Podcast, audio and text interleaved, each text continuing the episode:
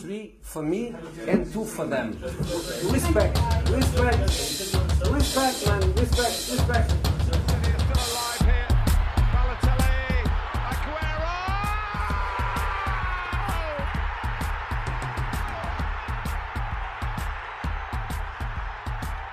En esta sala, él es el puto jefe, el puto amo, es el que más sabe del mundo. Yo no quiero ni competir ni un instante.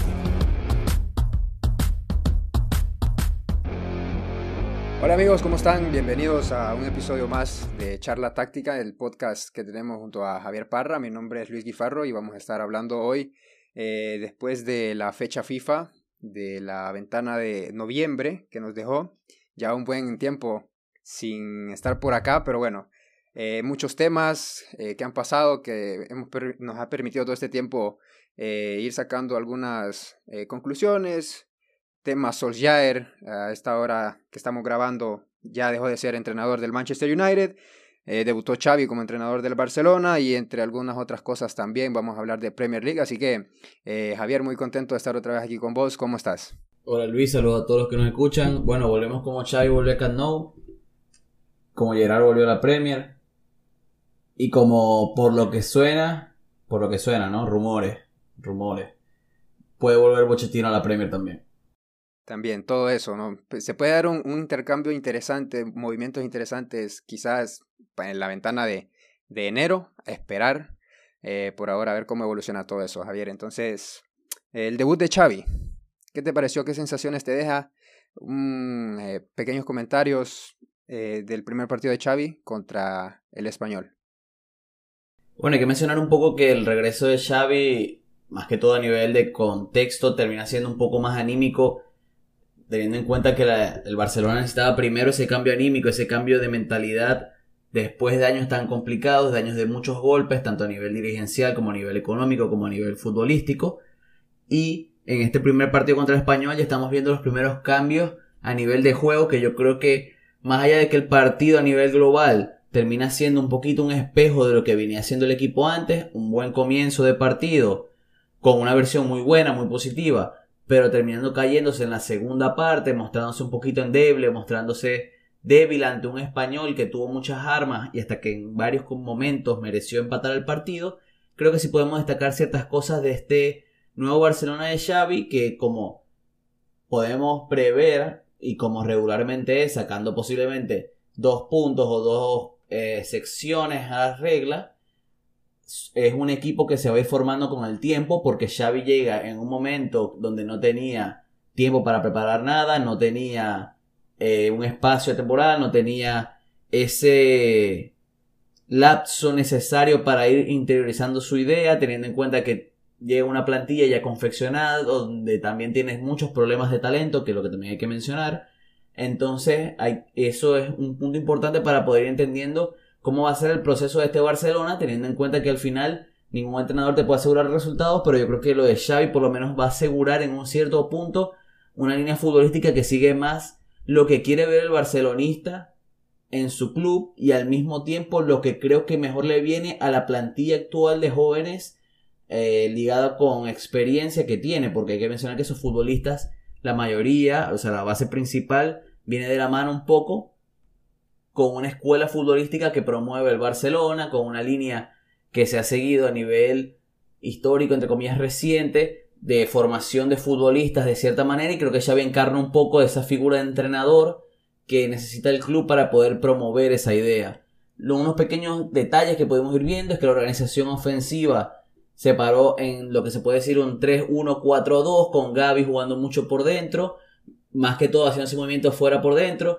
Por los costados era Ilías por una banda, banda derecha, extremo, Jordi Alba como lateral izquierdo, pero fijando siempre en zona de amplitud, haciendo al- ancho el equipo, también ofreciendo profundidad. Una línea de tres en primera línea creativa para mostrar una salida de balón y una estructura más sólida ante la pérdida. Con Mingueza de lateral derecho, pero cerrándose mucho, muy cerca de Piqué y García. Busquets, que yo creo que fue el mejor jugador del equipo hasta que sale del encuentro. Yo creo que su salida termina convulsionando un poco el partido y le da mucho más campo al español para ser mucho más dominante y mucho más agresivo.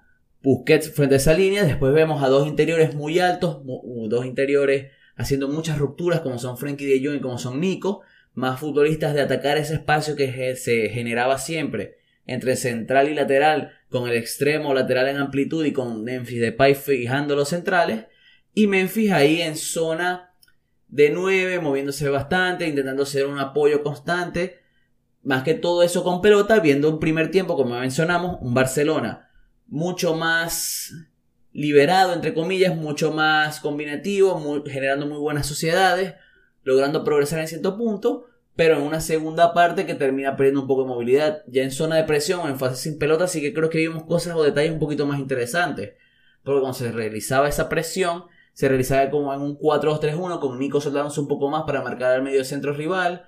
En, en línea defensiva veíamos algo muy interesante, que era que los dos extremos bajaban para ayudar a la línea de 4 para fijar a los laterales y formar entre comillas esa línea de 6 un poquito extraña, un poquito divertida de ver porque era como un poco esa imagen que nos tiene a la cabeza del, del, del Atlético de Madrid Chelsea, de la sí, de la Champions pasada, pero más que todo yo creo que lo, lo que podemos destacar es eso, yo creo que el Barcelona como que sí mostró una idea un poquito más creativa, vio una circulación de balón mucho más rápida, vio un equipo con diferentes matices que creo que vienen de la mano con la estructura que quiere promover Xavi, pero que al final hay que entender que es necesario tiempo, Xavi necesita tiempo, necesita la plantilla, porque al fin y al cabo tiene muchos lesionados, y que yo creo que al final no sé si voy a lograr tener resultados o no los que todos esperan, pero yo sí creo que por lo menos en estos primeros compases nos está mostrando un cambio y una idea siendo fiel a lo que él cree, porque apostando por jugadores jóvenes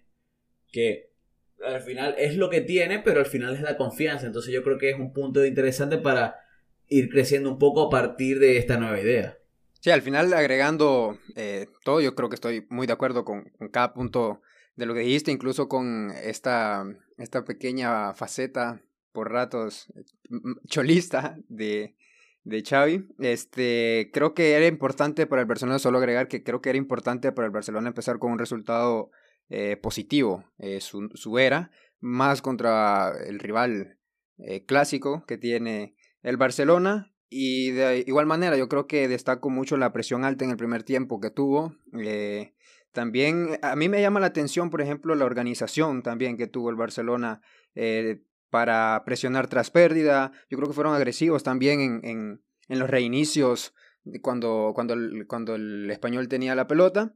Eh, y claro que yo creo que era muy complicado ver algún tipo de, de, matiz diferente a lo que se venía haciendo con Coman, así que lo, que lo que creo que ha cambiado son las dinámicas, porque yo creo que como mencionabas, estaban los cinco atacantes en intervalos, eh, con, con dos extremos bien abiertos y con interiores a la espalda de los medios. Y como mencionabas también, eh, que ante la ausencia ¿no? de esa eh, desborde que podía haber por banda eran Nico y, y Frankie de Jong quienes eh, buscaban darle profundidad con rupturas al espacio, ¿no? Entonces, eh, eso, para mí, yo creo que el Barça hace un partido que va de más a menos y que, bueno, más o menos en eso radica el, el, pequeño análisis que pudimos sacar del primer partido. A mí me interesa mucho dos cosas. Eh, seguir viéndolo para saber cómo se comportará con un equipo que le quite la posesión del balón, porque hay que decir que el español eh, no salió a buscar al Barcelona, estuvo más, más replegado, entonces creo que va un poco eh, el guion favorecido para el Barça. Y lo otro que, pese a que a mí me gustó el partido mucho dirías, pero creo que em, Xavi viene haciendo bien las cosas en cuanto a lo que mencionabas, ¿no? De, de ir tomando un poco el, la autoridad que se había perdido de los últimos años en Barcelona. Eh, creo que puede encarrilar a jugadores como Dembélé, por ejemplo, empezando por esos pequeños detalles, tipo llegas tarde, pero bueno, tenés que pagar la multa porque así se hacen este tipo de cosas aquí.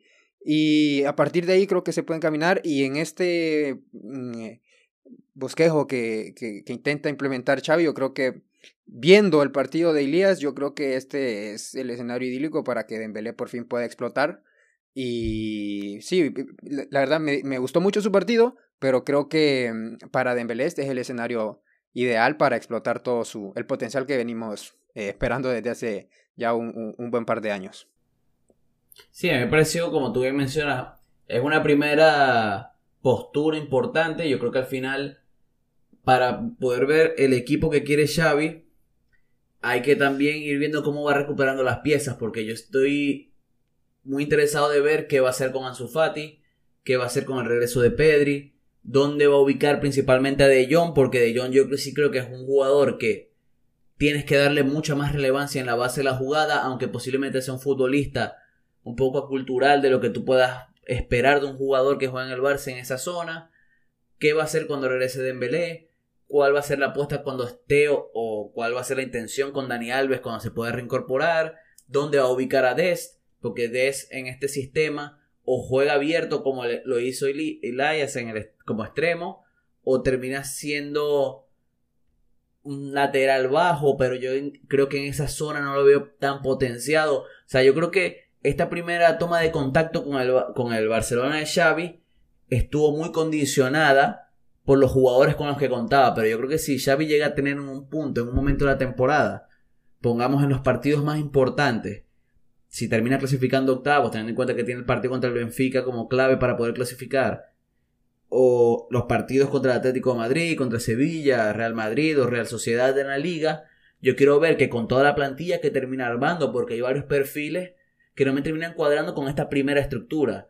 Entonces yo quiero ir viendo cómo termina evolucionando ese equipo. Y también mencionarlo, nosotros podemos hacer esta primera toma de contacto, podemos hablar de manera muy superficial, porque al final todos los equipos terminan evolucionando en la misma temporada. Los nombres propios terminan creciendo, Xavi termina encontrando llaves, Xavi va a tener que ir tocando cosas, porque hay que mencionar que por lo menos este primer partido de Gaby se ve mucho mejor en la segunda mitad cuando Xavi lo pone un poquito más por dentro, recibiendo más por dentro y girando por dentro. Porque en la primera mitad lo veíamos jugando un poquito más abierto, un poquito un rol más de fijador. Entonces yo creo que la evolución del equipo de Xavi hay que esperarla. Xavi todavía no cuenta con todos los nombres y al final para poder ver al verdadero equipo que por lo menos quiere el nuevo entrenador, tiene que tener todas las piezas y tiene que ir evolucionando e ir cayendo. Porque poco a poco, yo creo que esto al final termina siendo un ensayo y error. Yo pruebo aquí, qué me falta aquí, qué problemas tengo aquí e intento solucionarlos. Y yo creo que para que podamos ver a este verdadero equipo, teniendo en cuenta que el Barcelona tiene en este momento puntual, con las bajas, un problema de talento importante, yo creo que a la larga es que podemos ver este verdadero equipo. Que como te menciono yo y no sé qué piensas tú, al final no estamos diciendo que vaya a conseguir los resultados, sino por lo menos un funcionamiento óptimo que pueda potenciar a las piezas que tiene en este momento. Sí, y para ir cerrando, Javier, se le viene un partido realmente una final. Yo creo que será un punto de quiebre que más o menos podría encaminar, o por lo menos si lo pierde, por ejemplo, contra el Benfica, yo creo que sí sería un fracaso, pero hay que contextualizar el fracaso por cómo dejó el equipo eh, Ronald Koeman. Eh, si lo pierde, sí sería un fracaso quedar eh, fuera de los octavos de final. Si lo gana, yo creo que puede ser un empujón anímico importante para lo que eh, sigue de temporada, teniendo en cuenta que probablemente estos siempre son los meses más complicados en una temporada. De 10 meses, este mes de diciembre, enero-diciembre, siempre es el que es un poco más complicado. Y a ver cómo evoluciona, cómo va tocando cada tecla para el funcionamiento óptimo de los jugadores.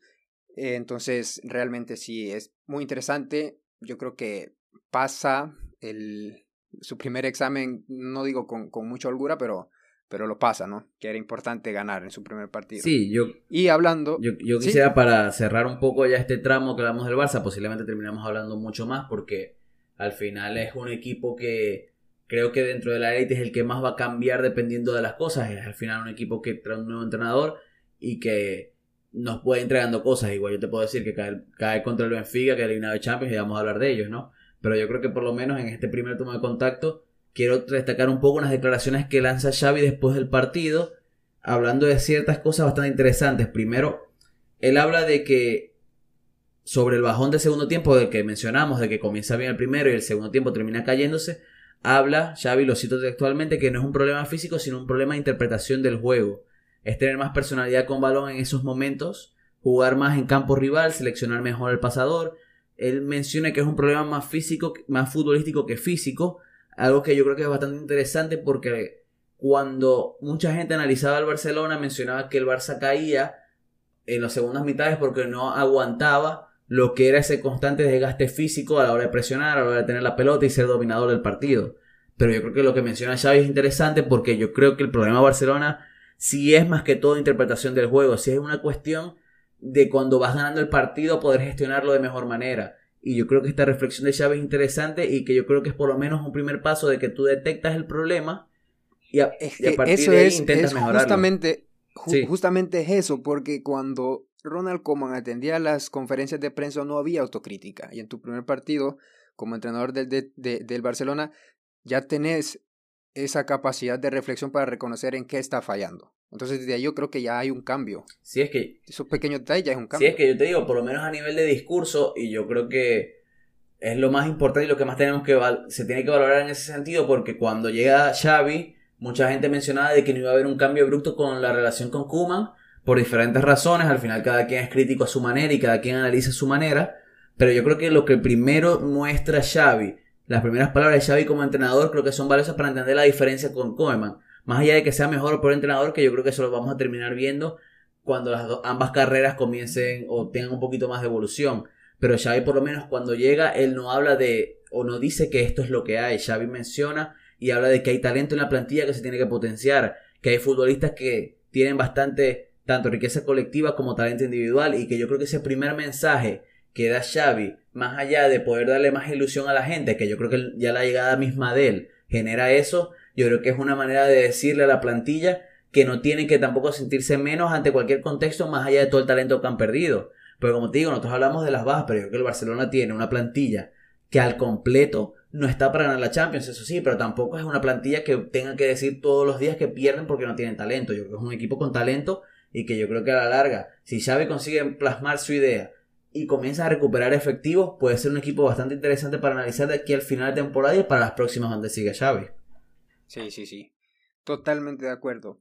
Eh, pasémonos, Javier, entonces, después de hablar del Barcelona de Xavi, de un tema que está calientito. Eh, Solskjaer dejó de ser entrenador del Manchester United y ahora han surgido muchísimos nombres. Eh, Zidane en las últimas horas, eh, Ralf Ragnick, eh, Brendan Rodgers, en fin, eh, tantos nombres.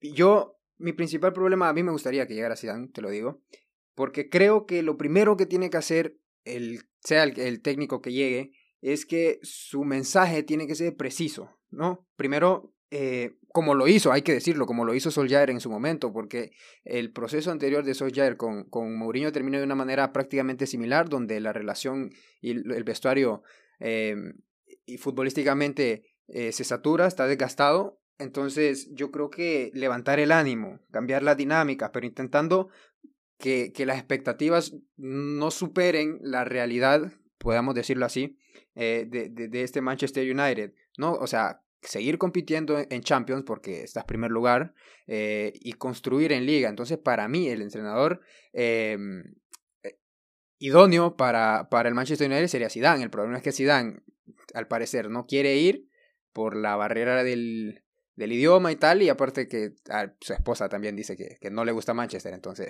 ahí es otro tema. A mí me han dicho, yo he escuchado que Manchester es una ciudad muy mala para vivir. Yo al final no he vivido ahí, pero sí que he escuchado bastantes quejas. Al final, bueno, es un poco de, de vivir en una ciudad fea, pero con todo el dinero del mundo, ¿no?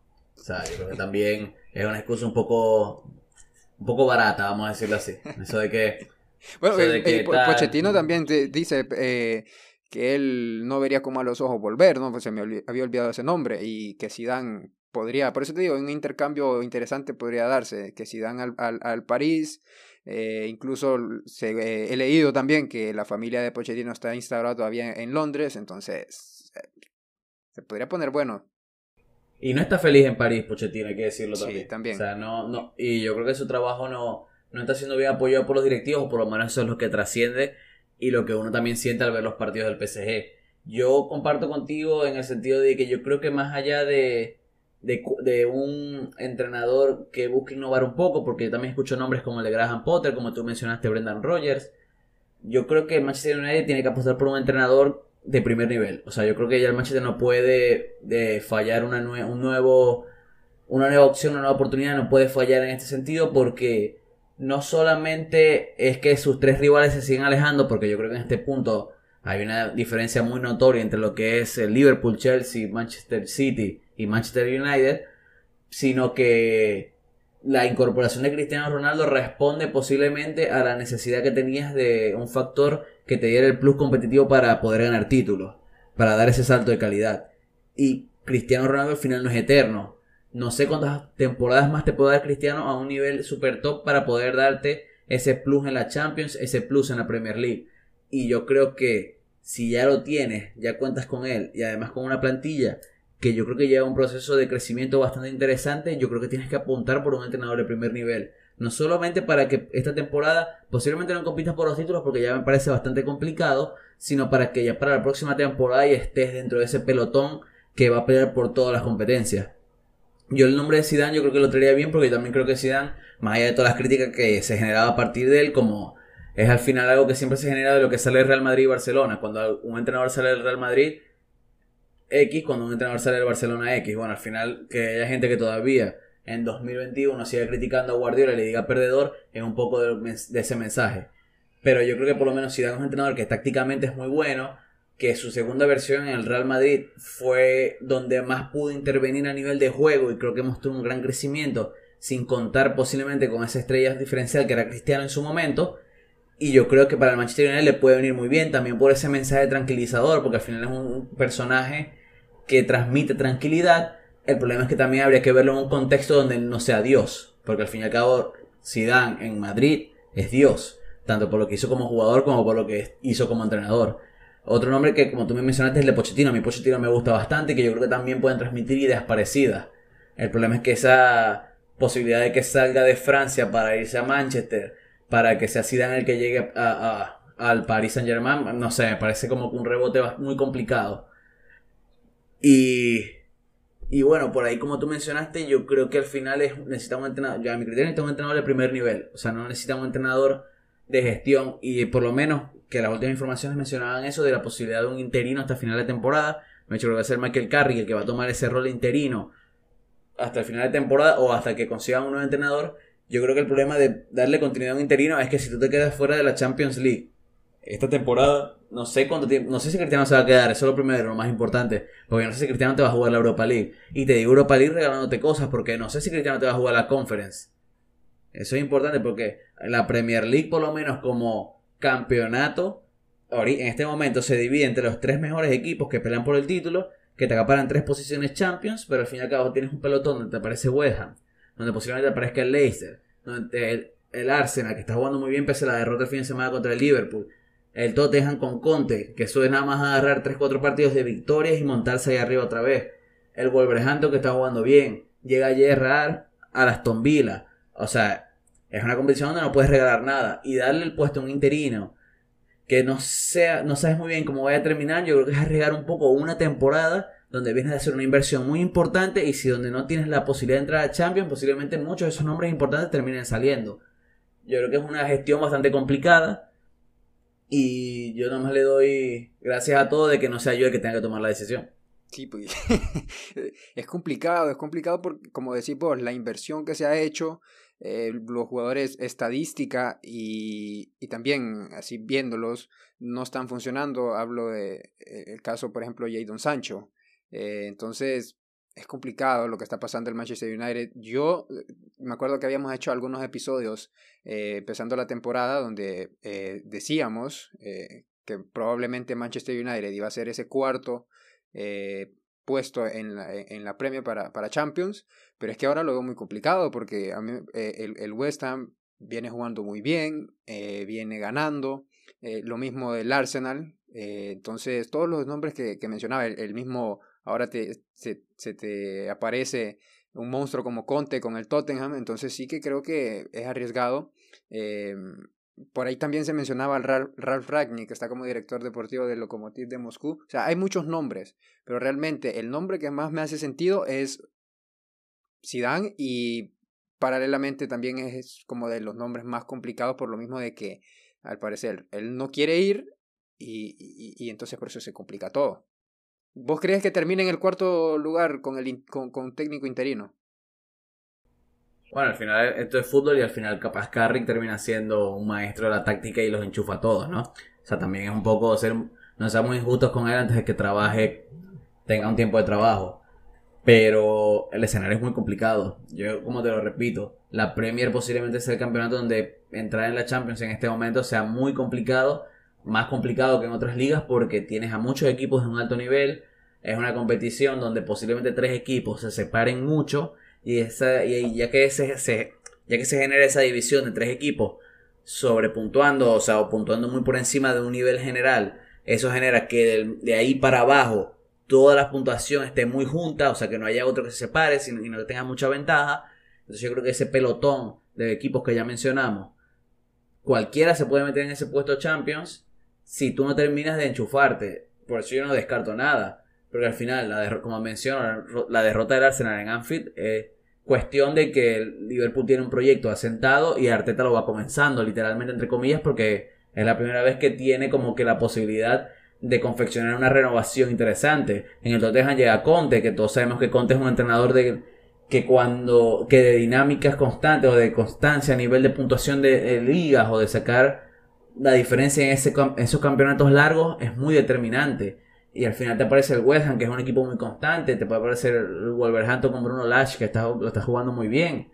Te puede aparecer otro, cualquier otro equipo. Por eso te digo que no, no lo veo muy claro, no solamente por la incapacidad que puede tener Carrick o no, porque no lo conocemos como entrenador, sino porque la Premier castiga y quedarte fuera de la Champions otra vez es un golpe muy fuerte para un proyecto que creo que no soñaba, no pensaba que en noviembre iba a estar en esta situación. Ahora, también hay que mencionar que así como la selección de un nuevo entrenador debe ser tomada con pinzas, también dependiendo el entrenador que llegue, si es que llega alguien, va a ser muy importante el mercado de invierno que ellos hagan.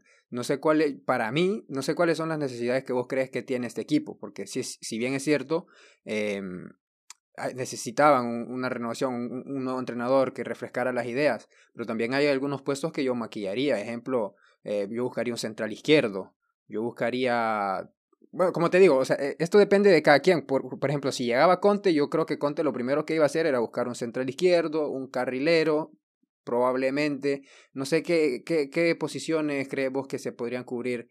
Eh, hagamos papel de que somos directores deportivos ahorita del Manchester United. ¿Cuál, ¿Qué necesidades atendería vos en el mercado de invierno? Yo te soy muy sincero, yo honestamente el único fichaje que creo que haría en este momento sería un medio centro. Más que todo, no por el nivel, porque yo no creo que Freddy McTominay sean futbolistas negados para poder jugar en el primer nivel, sino que yo creo que te falta un perfil específico. O sea, yo creo que necesitas un futbolista que te pueda organizar mucho mejor, que tenga mejor salida de pelota, que te ofrezca soluciones en esa zona. O sea, un nombre, un perfil parecido al de Declan Rice, posiblemente un Calvin Phillips del Leeds. Y al final yo creo que más que todo eso, o sea, yo no, yo no, yo creo que la plantilla del Manchester es muy completa. ¿Y si ya lo tenés en casa? ¿Y si ya lo tenés en Van de? Uf, el problema es que no sé si en Van de Beek vas a poder apostar a un jugador ahí. Como te digo, también depende mucho del entrenador, porque poner a Van de Beek de medio centro también es como que jugar mucho con fuego. Y yo no sé si Carrick va a apostar mucho por eso, porque al final posiblemente él también se esté jugando una posibilidad grande en su carrera de poder agarrar al Manchester United con una buena dinámica de resultados, como le pasó al mismo Solskjaer cuando agarró después de, de Mourinho. Yo no sé, en verdad. Yo siento que la posición principal yo lo veo apuntado ahí a un medio centro, más que todo. Yo creo que la plantilla en general es muy completa. Al final posiblemente te llegue un... o te llegaba un Conte y te exigía un central más. Y posiblemente le salió un extremo porque él no los usa. Entonces ahí sí podemos maquillarlo un poco. Pero yo creo que a nivel de plantilla, por confección a la idea que tenía Solskjaer o el sistema o la, la, la confección o la planificación que él tenía, esta plantilla me parecía muy completa. El problema es que yo creo que Solskjaer al final no terminó dándole el salto de calidad porque yo creo que es un entrenador que en este momento de su carrera no estaba para darle ese salto. O sea, yo a Solskjaer no lo veía compitiendo contra un equipo de Pep, un equipo de Thomas Tuchel o un equipo de Jurgen Klopp. Y yo creo que a partir de ahí es que se comenzaron a ver las costuras. Además que hay partidos que en verdad sí pesan porque yo soy de los que piensan que las derrotas como local ante el City y el Liverpool eran muy probables.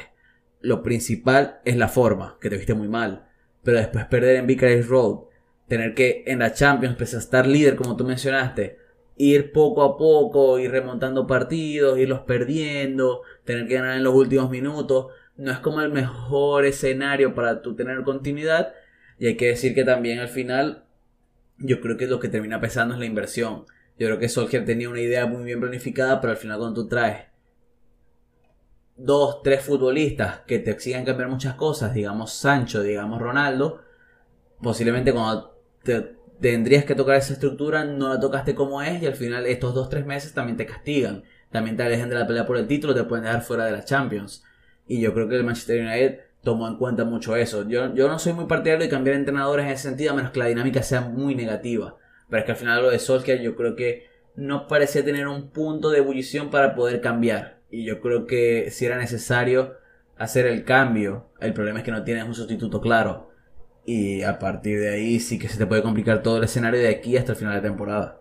Sí, de, de Sancho, rapidito, que quería mencionar, tipo, no lo voy a, no lo voy a decir eh, porque ahorita no esté, no esté teniendo su, su mejor temporada, pero es que para mí Sancho, incluso el año, bueno, todavía la temporada pasada creo que todavía mm, me, me hacía un poco de sentido, pero esta temporada que llega, yo esto lo comentaba más un poco con, eh, fuera de aire, con amigos y, y tal, que yo sentía que él sobraba. O sea, que no hacía falta, pues. O sea, nunca está de más tener jugadores que te brinden esa superioridad cualitativa, pero es que en verdad no me, no me hacía sentido que llegara porque ibas a limitar, por ejemplo, el o ibas a mermar el potencial de, Greenwood, ya tenías a, a Rashford por ahí, entonces va un poco eso de que yo creo que sí, que la plantilla está eh, muy completa, pero hasta cierto punto creo que hasta sobrecargada.